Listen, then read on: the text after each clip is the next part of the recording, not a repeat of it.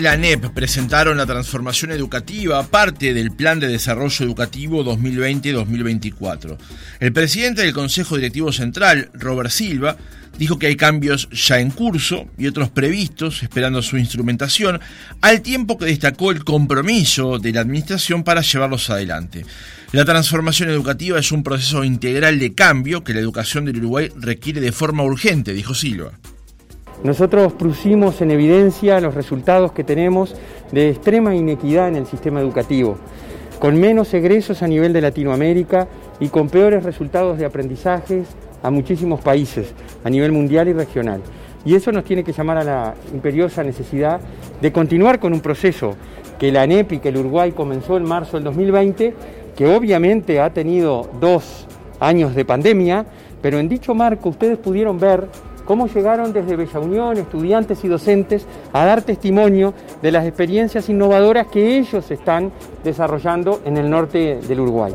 Entonces ahora en el 2022 tenemos que poner el pie en el acelerador. Y la NEP lo que está haciendo es convocando a toda la sociedad, invitando a todos a llevar adelante esta transformación educativa a través de las cosas que nos encuentran quizás a través de las cosas que también nos dividen, pero sobre todo eh, desarrollando acciones que permitan tomar decisiones e impactar en aquellos que más necesitan y en el sistema en su conjunto. En este contexto, el jueves pasado, el INED, Instituto Nacional de Evaluación Educativa, presentó el informe sobre el estado de la educación en Uruguay 2019-2020. Este trabajo, dividido en dos tomos, se realiza allí un análisis de las metas propuestas para el periodo de gobierno actual y para el anterior se describe la evolución de los principales indicadores educativos y se consideran los recursos destinados a la educación. Se relevan datos sobre cobertura, trayecto y egreso, desempeños y recursos. El principal déficit en el logro de las metas educativas que la administración anterior se trazó fue la culminación de la educación obligatoria. Cada año se han incorporado más niños, adolescentes al sistema educativo, tal como lo evidencia el incremento sostenido en cuanto al acceso, con niveles de escolarización de los o a los 15, 16 y 17 años por encima del 90%. Pero los niveles de egreso de los ciclos de educación media básica aún se encuentran por debajo del 80% y los de la educación media superior en la mitad, señala el informe. Esta es una de las conclusiones a las que se llegó. Vamos a conocer más de este informe y recibimos en nuestra entrevista central al doctor Guillermo Fossati, director del INED. Fossati, ¿cómo le va? Buenos días, gracias por acompañarnos. Buen día, un gusto. Fossati, en primer lugar, porque es bueno darle contexto al oyente que nos está escuchando, ¿qué es el INED, el Instituto Nacional de Evaluación Educativa, aunque su nombre ya nos diga bastante? Claro, el nombre este, habla por sí solo. Eh, es un instituto que tiene que generar evidencia de cómo funciona el sistema educativo, es decir, no diseña la política educativa, no diseña los programas, no implementa las acciones propias, eh, responsabilidad de la Administración Nacional de Educación Pública. Lo que el instituto hace por excelencia es evaluar, es investigar, es hacer estudios para monitorear procesos, ver cómo marcha lo que se propone hacer el sistema, y ver qué es lo que obtiene, los resultados que alcanza. Y esto lo hace a través de distintas iniciativas de investigación y esa es la finalidad y es el mandato que tiene por ley, es la razón de existir que tiene eh, un Instituto Nacional de Evaluación Educativa. Uh decíamos que este documento de Estado de la Educación 2019-2020 se presenta en dos tomos y se relevaron datos sobre cobertura, trayecto y egreso, desempeños y recursos y se hace una evaluación de las metas que se había trazado el gobierno anterior, cuáles se incumplieron y cómo, y también se presentan algunas, eh, no evaluaciones, pero sí consideraciones sobre lo que es el plan que este gobierno está pretendiendo, buscando implementar en la educación. ¿Cómo se realiza este trabajo? Bueno, eh, empecemos por las propias palabras que eh, Robert Silva señalaba en, al comenzar el programa ustedes recién. Es decir, destacaba dos características, dos objetivos que están hace décadas en la Agenda Nacional de la Educación Nacional. Es decir, mejorar los aprendizajes y disminuir la inequidad. Vale decir que estos son objetivos que están en la agenda educativa de cualquier país, con la diferencia de que algunos logran mejoras en tanto en eh, aprendizajes como en disminuir la inequidad y otros tienen mayor dificultad. Y este es el, punto central, es decir, por dónde tener que considerar. En materia de aprendizajes es lo obvio, es decir, los sistemas educativos están hechos para que los alumnos aprendan. Importa qué es lo que se enseña, cómo se enseña, cuánto se enseña, qué, cómo y cuánto se aprende y logra, y cómo se distribuye ese aprendizaje en el alumnado. no hay otra forma válida en términos estrictos para definir el éxito del sistema educativo y las políticas educativas. Y nosotros tenemos un sistema educativo donde el desempeño de los estudiantes se ve atravesado por una clara inequidad asociada a su condición socioeconómica. Es decir, somos uno de los países del mundo eh, con mayores diferencias entre los que aprenden los que aprenden más y los que aprenden, y los que aprenden los que aprenden menos. Hay fuertes diferencias que provienen de diversos contextos. Y esto es uno de los aspectos centrales que eh, tiene como tarea, primero, es, es algo que es el estado de situación, este es un informe sobre el estado de situación 2019-2020 y este es esta es la fotografía del 2019. Es decir, si miramos concretamente en qué se traduce esta inequidad, se traduce en distintas cosas, no solo en los desempeños en materia de aprendizajes, tiene un impacto directo en las trayectorias educativas. Es decir, eh, teóricamente si se espera que los estudiantes avancen a lo largo de los ciclos educativos a razón de un grado por año lectivo, es decir, un grado educativo por año lectivo. El informe sobre el estado de la educación habla sobre la cobertura oportuna, es decir, en qué medida a determinada, eh, los alumnos de determinada edad se encuentran en el grado educativo que les correspondería dada la edad que tienen. Y veamos esto, por ejemplo, en el tramo de edad entre los 15 y los 17 años, el 36% del estudiantado de contexto muy desfavorable, repito, el 36%, se encuentra en el grado educativo que les correspondería dada la edad que tienen. Es decir, hay un 64% de sus alumnos que tienen rezago o que tienen extraedad. Esto, al contrastarlo con los que provienen de contextos muy favorables, donde vemos que el 84% está eh, en el grado educativo que les correspondería dada la edad que tienen, es decir, solo un 12% tienen rezago o extraedad, es un indicador clarísimo de esta inequidad de la, de la que estamos hablando. Uh iba a ir sobre el tema de la, de la esta inequidad más adelante, porque hay datos que realmente sorprenden mucho. Cuando yo iba a la escuela, yo nací en el 82, cuando yo iba a la escuela en la década del 80, antes de, los años 90, se decía que la, escuela era un gran igualador. En el, al lado del, del, asiento de uno estaba sentado un chico de, de, niveles socioeconómicos similares, o más deprimidos, o más favorecidos, pero allí todos éramos iguales. Resulta que ahora la escuela en particular, también el liceo, pero la escuela en particular se ha generado allí una disociación. Pero quiero ir desglosando el, informe eh, por partes. En el inicio del, informe se plantea que en el periodo 2016-2020 el gobierno de la educación estableció 10 metas. Cuatro de ellas se vinculan al acceso según edad, a los 3, 15, 16 y 17 años. ¿Qué, qué, qué grado de cumplimiento hay sobre estas medidas en particular, Fossati?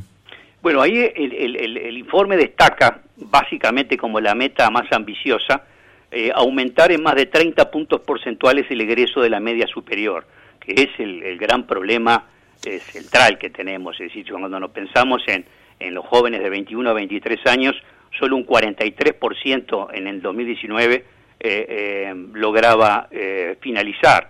y esto, esto es algo muy importante.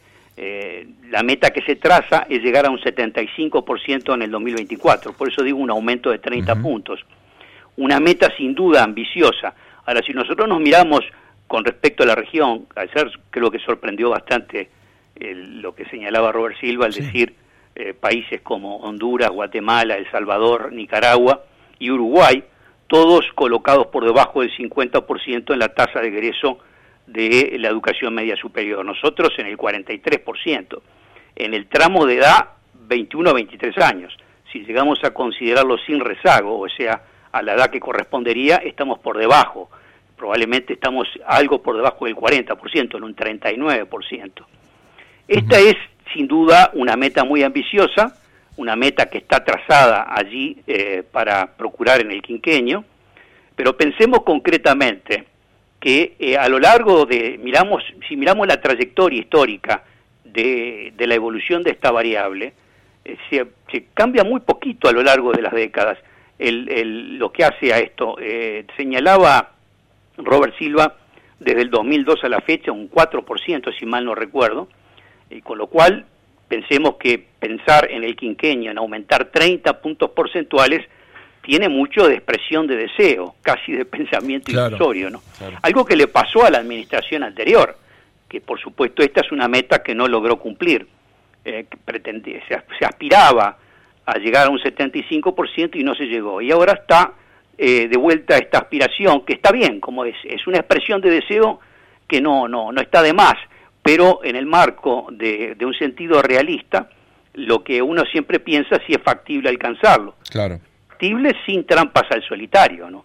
Es decir, si nosotros eh, cambiamos de manera inaceptable los criterios de pasaje de grado, eh, en definitiva, entonces logramos la meta de manera artificial, en realidad no logramos la meta. Fossati, usted ha manejado varias veces la palabra rezago y hay una parte del informe en el, en el tomo 1, en el volumen 1, que es importante. Yo lo voy a decir con otras palabras, y usted que es doctor en la materia lo va a poder expresar de mejor, de mejor forma que es el tema de la construcción de la educación como si fuese el muro, eh, los ladrillos de una pared, digamos. Eh, eh, la construcción en el primer año permite saberes para el segundo y así sucesivamente, digamos. Si hay fallas en la estructura, no se va a poder enseñar lo que viene en años subsiguientes. Sí, este, es cierto. Hay mucho de secuencial y acumulativo, por eso es que lo que no se hace en tiempo y forma se lamenta y paga después. Es decir, y en este sentido, hay que considerar claramente, yo siempre señalo una expresión, que no se logra un segundo piso en una construcción, un segundo piso sería la educación media o secundaria, sin un buen primer piso, que sería una educación primaria, y no se logra una buena educación primaria sin buenos cimientos que hacen a lo que sería eh, primera infancia y educación inicial. las brechas se instalan muy tempranamente y por lo tanto esto hay que señalarlo y decirlo. Ahora, cuando estamos hablando de estos aspectos, si miramos en el extremo, que es la puerta de egreso, que es la salida del sistema de la enseñanza obligatoria, cosa muy curiosa, tener trazado como eh, enseñanza obligatoria la finalización de la educación media y encontrar que solo un 43% eh, de aquellos que tienen entre 21 y 23 años la logran finalizar. Pero si lo miramos por contextos, solo el 18% del contexto muy desfavorable lo logra completar, contra un 78% del contexto muy favorable. Por lo tanto, vaya que esto es importante y aprovechando justamente este comentario referido a, lo secuencial y acumulativo de la pregunta, eh, ciertamente eh, yo señalaba que las brechas se instalan muy tempranamente, es decir, hay importantes procesos del desarrollo que tienen lugar incluso antes de que el niño entre por primera vez en un aula eh, y que tienen sin duda significativa influencia en el potencial para el aprendizaje. Esto lo sabemos, sabemos que el aprendizaje está subordinado al desarrollo que se tiene y que el desarrollo es consecuencia del aprendizaje. Es decir, son dos aspectos que van juntos.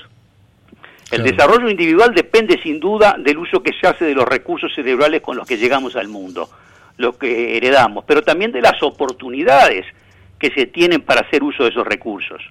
Y este es un aspecto no menor, eh, porque los niños no llegan a, la puerta de la escuela como una tábula rasa, es decir, ya tienen antecedentes, ya vienen con características que los diferencian. Hay una investigación que desarrollaba eh, hace unos años un colega de la Universidad de Stanford, en los chiquitos de dos años de edad, con respecto a la adquisición del lenguaje, donde mostraba la importancia del contexto en el que están en ese momento y hablaba de seis meses de atraso, repito, dos años de edad, seis meses de atraso en la adquisición del lenguaje. Eh, es decir, eh, cuando se está en un hogar donde los padres le leen cuentos al chiquito, donde tiene un vocabulario rico, ese chiquito tiene más chance de llegar a las puertas de la escuela en condición de ventaja con aquel que eh, no se le lee un cuento, no se desarrolla un vocabulario diverso y amplio, y ya de entrada esto tiene luego un impacto en la lectoescritura. Claro, sí, esto, esto que está diciendo es, es tremendamente neurálgico para, para el asunto, y lo sumo con un punto que está marcado en el informe. Dice la cobertura de educación inicial a partir de los tres años, considerando también 4 y 5, llega casi un 90%, aunque con inequidad persistente. Se observan desafíos relevantes en términos de la frecuencia en la asistencia. En 2019 un 34,8% asistía de manera insuficiente. Estamos hablando de inicial, acá no de primaria, de inicial. 34,8% en 2019 asistía de manera insuficiente. Claro. Y esto, esto dice mucho y, empieza incluso antes de la llegada de la puerta de inicial a los cuatro años. Ya cuando vemos a los dos años y los tres años, nos encontramos con características muy especiales. Mientras que en el 20% eh, superior en materia, el quintil 5, eh, eh, en materia de condición socioeconómica del hogar, hay un 13% que no asiste a los dos años, en el, en el 20% más pobre nos encontramos con un 56% a los dos años de edad. Y a los tres años de edad mientras que en el quintil 5 tenemos un 6%, en el quintil 1, es decir, los más pobres, tenemos un 37% que no asiste. Estas características marcan, eh, tengamos presente que según la encuesta continua de hogares, casi la mitad de los niños en edad de asistir a la educación vive en hogares del primer quintil de ingresos, el 46% de los niños de 3 a 5 años. Por lo tanto, allí el país y el gobierno está en este sentido procurando un esfuerzo muy grande en primera infancia, con clara conciencia de que los cimientos se construyen en una etapa tan crítica, en tiempos que tienen grandes oportunidades eh, y grandes desafíos, pero también grandes afectaciones si los estímulos que tienen que estar presentes no están presentes. Así como otro, citando otro fragmento del informe Fossati, así como el acceso no es una dificultad en educación primaria, tampoco lo es el egreso el cual es prácticamente universal. Sin embargo, agrega el reporte, durante el trayecto se genera rezago escolar que alcanza casi un 15% de los niños de 7 a 11 años. A su vez, se registra una brecha de 14,3 puntos porcentuales entre los niños de hogares con contextos más y menos favorables. Digamos, eh, porque en muchos casos hablamos de las dificultades que enfrenta secundaria, que por supuesto, están y están así muy claramente establecidas, pero hay problemas que se inician, como venimos diciendo, en inicial y ahora también en primaria. Sí, sí, la, la, extraedad esto, o el rezago comienza en la enseñanza primaria y se agudiza en la educación media, pero hay un acumulado que se va dando a lo largo del tiempo eh, y por lo cual, en cierta medida, hay alumnos que acumulan situaciones deficitarias y esto es importante decirlo porque hacia la realidad. Es decir, los logros en la educación secundaria y más allá de la educación secundaria comienzan en la educación primaria y más atrás. Por lo tanto, estas características vaya que son importantes. Em, voy citando otros fragmentos del, del, informe y después nos vamos a ocupar del tema inequidad, que es claramente un asunto neurálgico en sí mismo. El reporte dice que las bajas tasas de egreso de educación media dan cuenta de uno de los principales problemas que enfrenta el sistema educativo.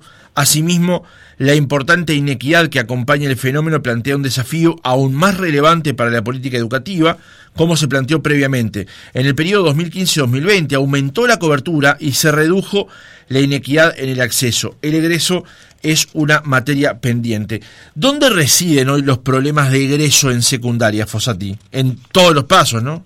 Eh, sí, sin duda. No hay una única variable, sino que hay distintas variables que entran a jugar.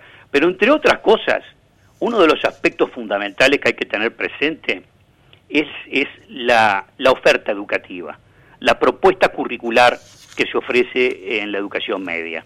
Y este es uno de los aspectos centrales que estuvo presente ayer en la presentación que se hizo por parte de la NEP, de la transformación educativa y particularmente volcada a, a, la meta de transformación curricular.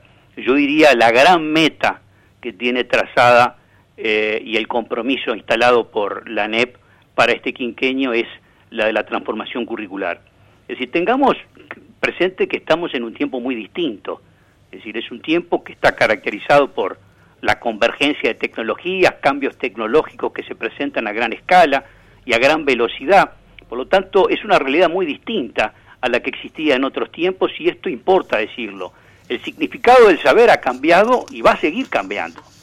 Ya no se pide a los alumnos este, que sean, este, que repitan aquellas cosas que en su momento eh, eran vigentes, porque dejaron de ser vigentes, pasaron a ser obsoletas y porque se pide algo distinto, se pide alumnos protagonistas activos en la adquisición de sus propios conocimientos, que puedan regular sus aprendizajes.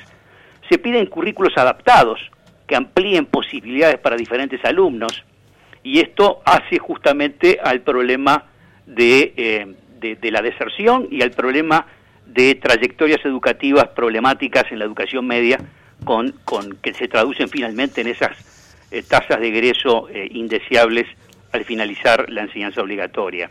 Hablamos al comienzo, Fossati, acerca de la cobertura, del trayecto y el egreso. Hablemos ahora de los desempeños. El informe señala que en cuanto a los desempeños que alcanzan los estudiantes a lo largo del trayecto educativo, se observa que en 2020, al terminar primaria, casi un 20% se ubica en los dos niveles más bajos en lectura de aristas primaria, porcentaje que llega al 34,3% en el caso de matemática. La diferencia, según el contexto socioeconómico y cultural de los centros educativos, llega a 28 puntos porcentuales en la lectura y a casi 35 en matemáticas, según el informe de INED de este año. En el tercer año de educación media, en 2018, un 22,5% se ubicó por debajo del nivel 3 de aristas media en lectura y algo más de un 60% no llegó a nivel 3 en matemáticas. En el mismo año, en PISA, quienes no llegaban al nivel 2 de lectura era un 41,9% de los adolescentes de 15 años escolarizados, en ciencias un 43,9% y en matemáticas un 50,7%. O sea, hemos advertido problemas no tanto tal vez en cobertura, pero sí en trayecto y egreso y también lo vemos en desempeños. Claro, este, eso es una constante también a lo largo del tiempo, independientemente de los números donde las comparaciones eventualmente hay que tener presente eh, que no existan afectaciones de la comparabilidad entre un grado y otro. Nosotros tengamos presente que el 2020 tiene características muy extraordinarias este, y eso marca una realidad que no, no, no, no podemos desconocerla por lo que implica. Es un año atípico, un año marcado por la pandemia, un año por lo tanto que a, a escala mundial eh, algunos consideran estudiosos sobre estos temas este, eh, yo comparto ese tipo de reflexiones, que se establece un corte en, la tendencia, es decir, casi un antes y un después, eh, donde eventualmente mirar cómo, cómo se dan la evolución de determinadas variables a lo largo del tiempo está afectado precisamente por la magnitud del cambio trazado en el 2020 por la pandemia. Entonces, en lo que sí tenemos claro es que los desempeños eh, tienen una afectación y que no se logran cambios en los aprendizajes acorde con los esfuerzos que se vuelcan. Tengamos presente que venimos de tiempos donde por suerte se volcaron muchos recursos, en, valores reales cambiaron eh, la disponibilidad de recursos en el sistema educativo, el sistema educativo de manera muy significativa a lo largo de los últimos años. Sin embargo, lo que no han cambiado en la misma proporción, ni, ni siquiera cambiado, son los aprendizajes. Pruebas PISA, por ejemplo, lo muestran esto como característica muy muy clara, es decir, hay una especie de, de, estacionamiento en, el, en las puntuaciones alcanzadas en las pruebas con resultados muy, muy eh, bajos en, en relación con los esfuerzos que se pueden estar volcando. Algunos de ellos de muy difícil comprensión, como valga la redundancia, es la comprensión lectora. Es decir, este, si tenemos que un 47% del alumnado que tiene 15 años de edad no logra llegar a un umbral mínimo de satisfacción en comprensión lectora, significa que leen pero no, no entienden lo que están leyendo, ¿no? Este, y esto es una característica que, bien se decía recién, comienza en etapas eh, tempranas, es decir, eh, en el egreso de primaria, ya en su momento, eh, Irupe Bucetti, presidenta del Consejo de Educación Inicial y Primaria, en, en su momento, este, ella señalaba que llegan a las puertas del egreso de la educación primaria y no saben, no comprenden lo que están leyendo, lo decía la propia presidenta del Consejo de Educación Inicial y Primaria. Esto, esto es una realidad, está presente. Ahora, por tanto, esta realidad de la pandemia, con lo que significa, aún falta investigación, hay que acumular evidencia, pero lo cierto es que a nivel internacional, estos primeros estudios, que son básicamente una evidencia exploratoria, pero válida en sí misma, eh, muestran menor progreso en materia de aprendizaje que en años previos y aumento de las brechas de aprendizaje para los alumnos en situación de desventaja.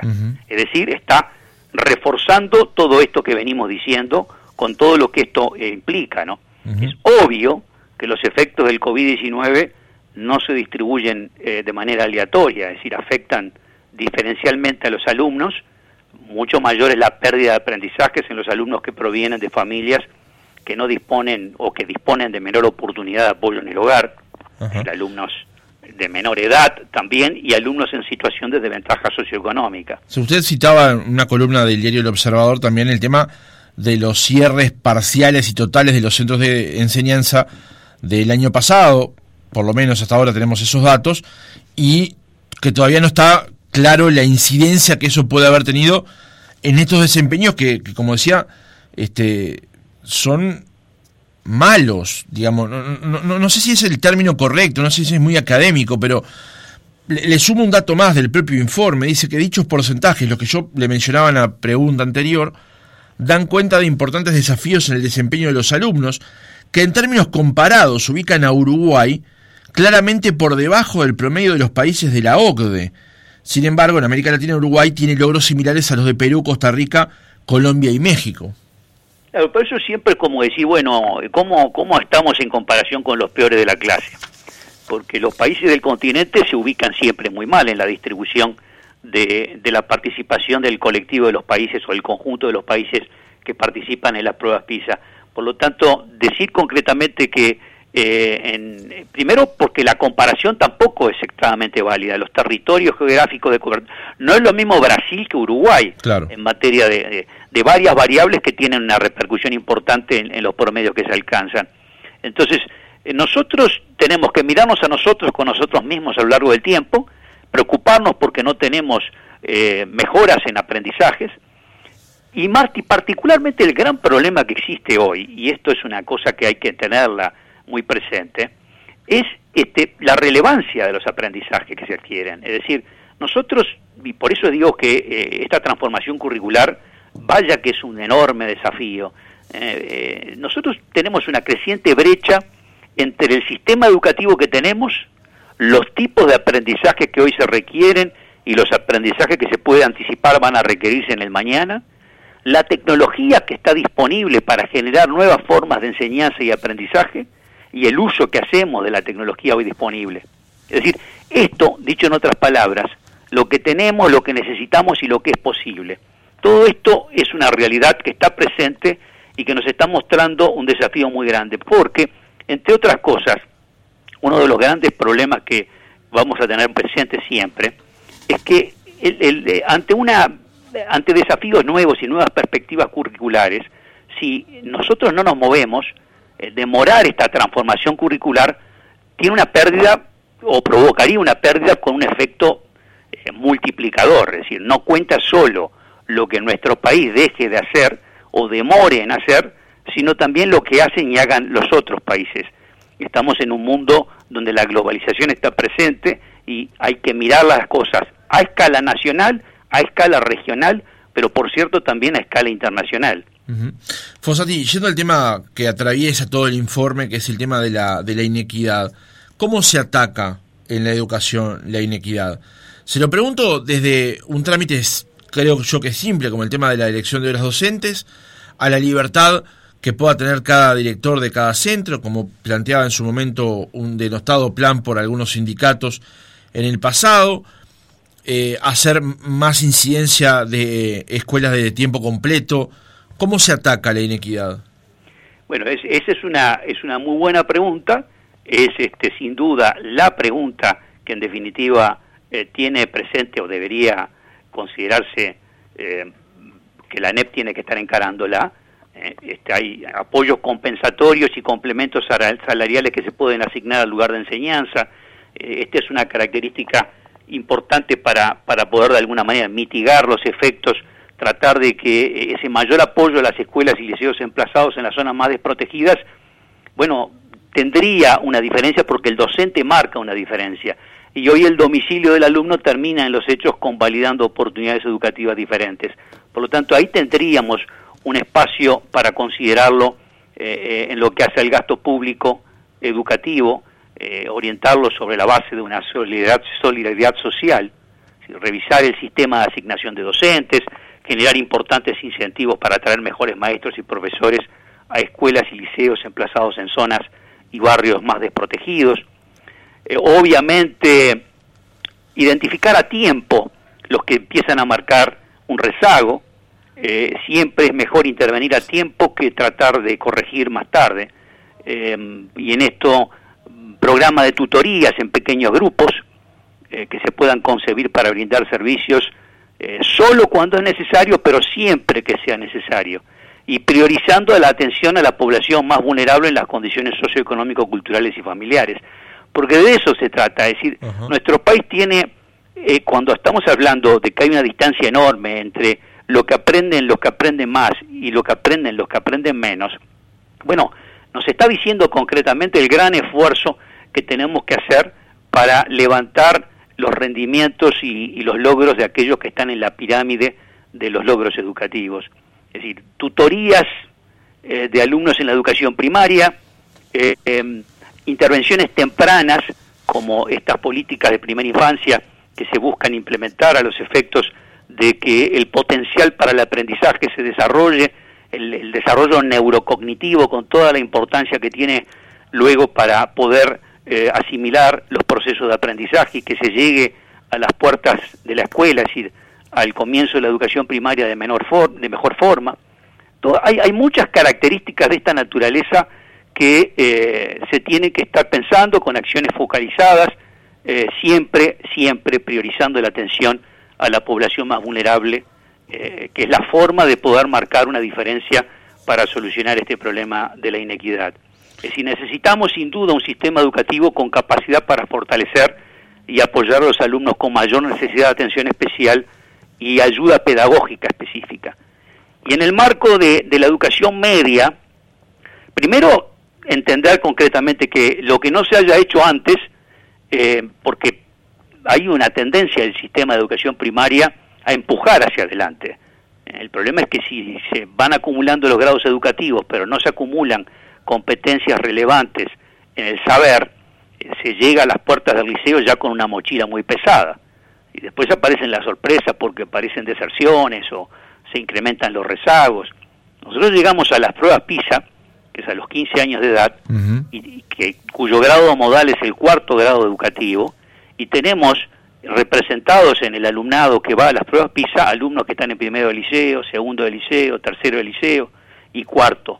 Eh, quiere decir eso que ese rezago por el cual nos encontramos con alumnos que de pronto están en primero liceo y tienen 15 años, cuando obviamente no deberían estar en, primero liceo con 15 años, eh, este, eh, bueno, está mostrando concretamente eventualmente que se llega a las pruebas en condiciones muy desiguales con respecto a otros, precisamente por esa condición de rezago. Es, es como enfrentarlos luego a una prueba que les pide ciertos desafíos para los cuales el sistema educativo no, no los preparó. Claramente ese es un primer abordaje sobre este documento, es extenso, son dos tomos, hay un resumen educativo también que permite ir más sobre los datos. Seguramente podamos conversar más adelante nuevamente, doctor Fossati, para meternos, por ejemplo, en lo que plantea el mismo informe con respecto a las metas 2021-2024 y para tratar de ir eh, avisorando qué es lo que puede pasar con el panorama educativo en nuestro país. Por el momento, le agradecemos que nos haya acompañado esta mañana. Para mí un gusto y cuando ustedes quieran, aquí estoy.